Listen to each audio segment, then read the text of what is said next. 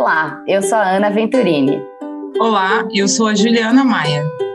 Esse é o primeiro episódio do Pluralize, o podcast da Pluraliza.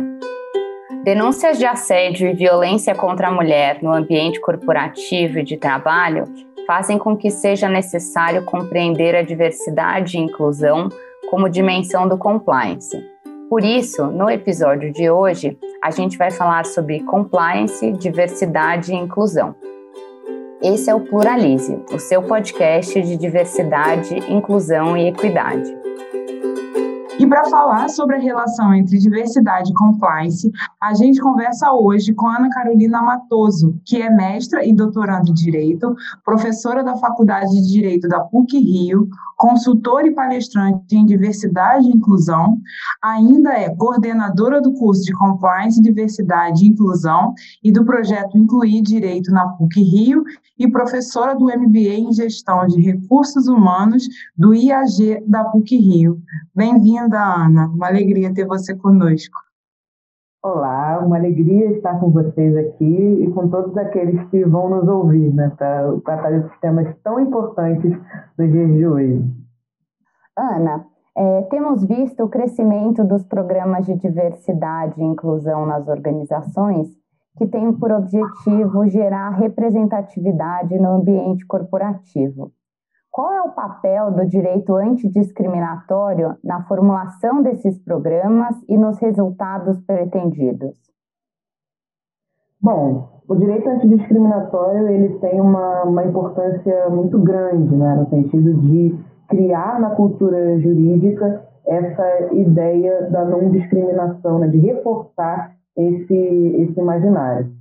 O direito antidiscriminatório, então, nessas práticas, ele tem um papel importante de estabelecer uma certa obrigatoriedade de condutas eh, antidiscriminatórias inclusivas e traçar parâmetros legais para esse tipo de, de conduta.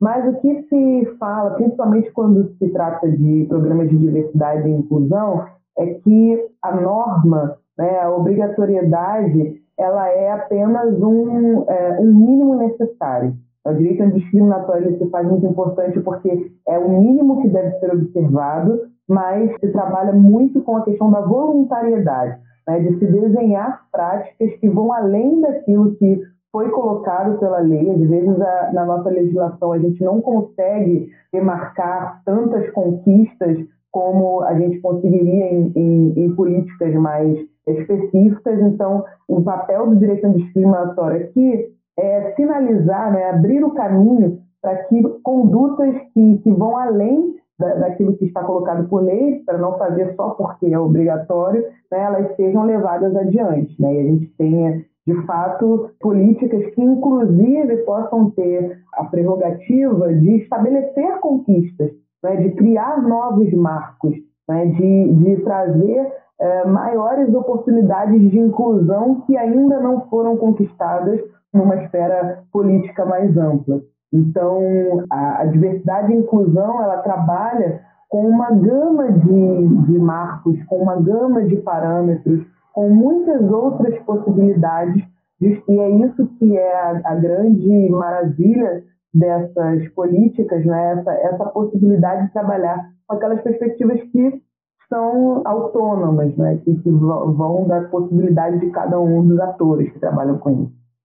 É, eu achei legal que você comentou isso de ir além, né? Ir além do que está previsto na legislação e na lei para a gente conseguir gerar mais oportunidades, principalmente para esses grupos que foram historicamente excluídos aí tanto do mercado de trabalho quanto do sistema educacional e outras áreas é, da política, de cargos de liderança. Então, acho que isso é, é, fundamental no que você no que você trouxe. Ju? Ana, eu tenho uma outra pergunta. É muito comum que o tema de diversidade esteja ligado a áreas de recursos humanos das organizações, mas pouco se fala sobre a importância do, do compliance, né? E eu queria que você falasse um pouco para a gente, né, o que estamos falando quando a gente diz diversidade e inclusão como dimensão do compliance e qual é o papel do compliance para uma organização? Isso tem sido pensado né, muito recentemente sobre a importância do compliance para as políticas de diversidade, é algo que já é pensado desde que se concebe políticas de diversidade e inclusão.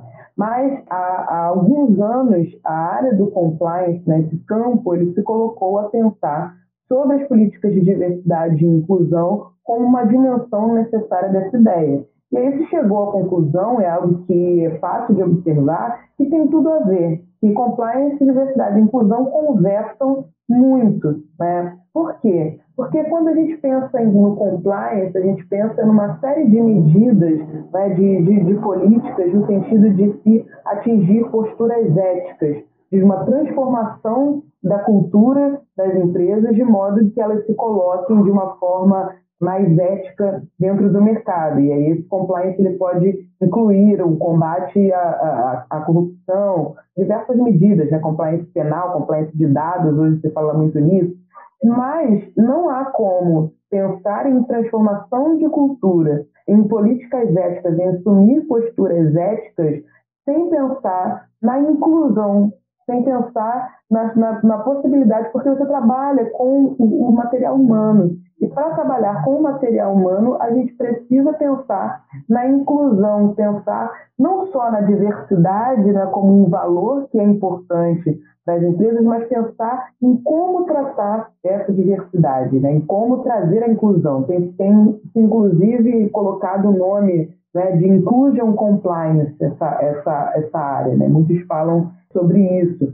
Como também uma necessidade da área do compliance estar por dentro das temáticas que têm sido tratadas em diversidade e inclusão e daquilo que faz parte do universo dos diferentes grupos.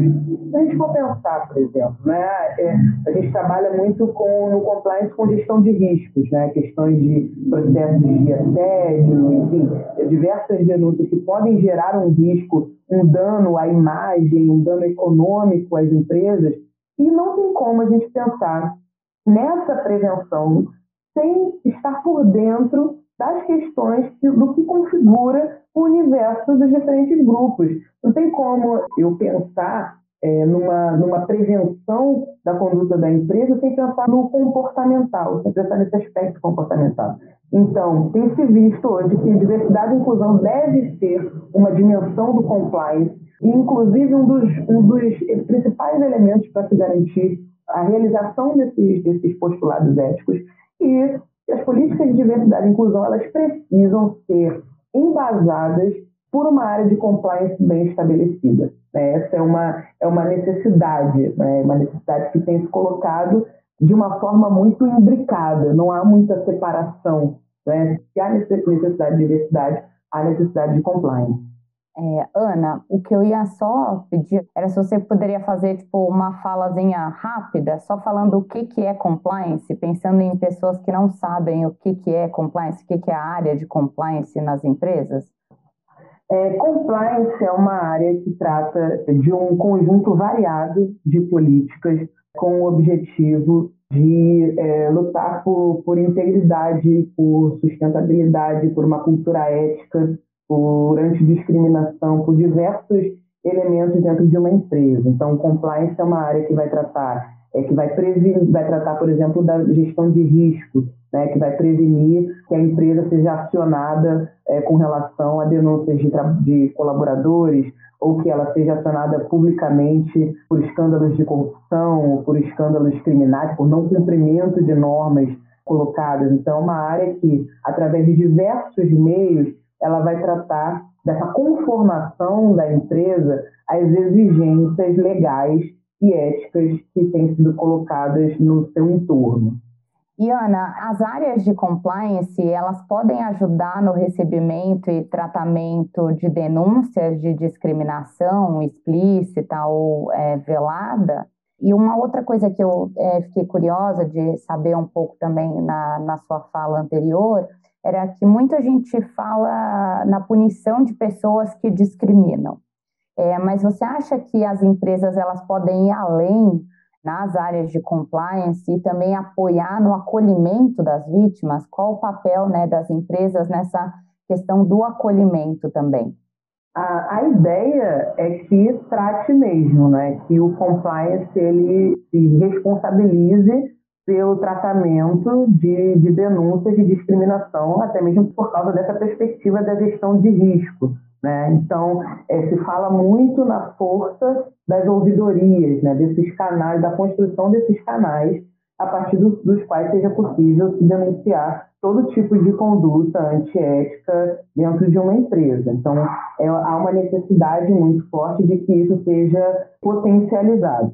E o que se pensa é uma perspectiva ampla, né, uma perspectiva ampla do compliance, que não se, que não se coloque somente na denúncia, né, no, no tratamento de, de, de, de denúncias é, e na administração desses conflitos, mas que pense nesses conflitos de uma forma mais abrangente. Então, ele seria responsável e orientaria não somente o recebimento de denúncias, mas também como acolher as vítimas, a proteção dessa, de, dessa vítima com a anonimidade preservada, os desdobramentos, o acompanhamento dos desdobramentos dessa denúncia no cotidiano desse colaborador dentro da, da empresa. Então, o que se, o que se espera né, de uma política de compliance bem sucedida, né, bem calcada nos valores que estão sendo exigidos hoje na contemporaneidade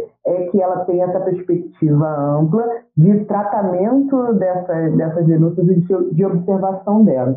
E aí, como eu estava dizendo, né, duas coisas, né, sobre a questão de se ir além da, daquilo que a legislação coloca. Né? A gente estava falando do direito antidiscriminatório e falamos sobre a necessidade de políticas de diversidade e inclusão é, irem além daquilo que é colocado na lei para alcançar outras conquistas e colocar conquistas novas. Né? E isso a gente é, é, muito importante também quando a gente pensa no tratamento de conflitos de discriminação dentro das empresas.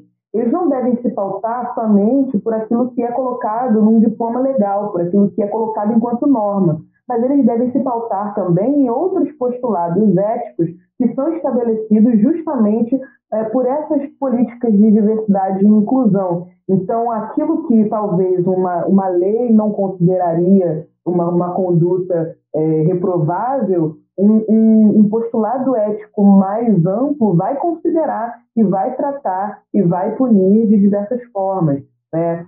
Quando a gente estabelece, por exemplo, ações afirmativas, são um grande exemplo disso, de políticas que se constroem para além daquilo que o, que o diploma legal oferece, né, esse é um, um, um parâmetro, né, é um exemplo, um parâmetro que deve ser observado, de você poder alargar, ampliar conquistas que ainda não foram conquistadas no âmbito normativo. Um outro exemplo disso são os direitos LGBTQIA+. Né? Há uma grande discussão é, de uma dificuldade muito grande de conquistas de direitos dessa população a partir da lei. Né? Os projetos de lei eles não passam no Congresso e, muito pelo contrário, outros são colocados contra os direitos dessa população e a maioria dos direitos que são garantidos para ela são por via é, judicial, né? são por via do Supremo Tribunal Federal.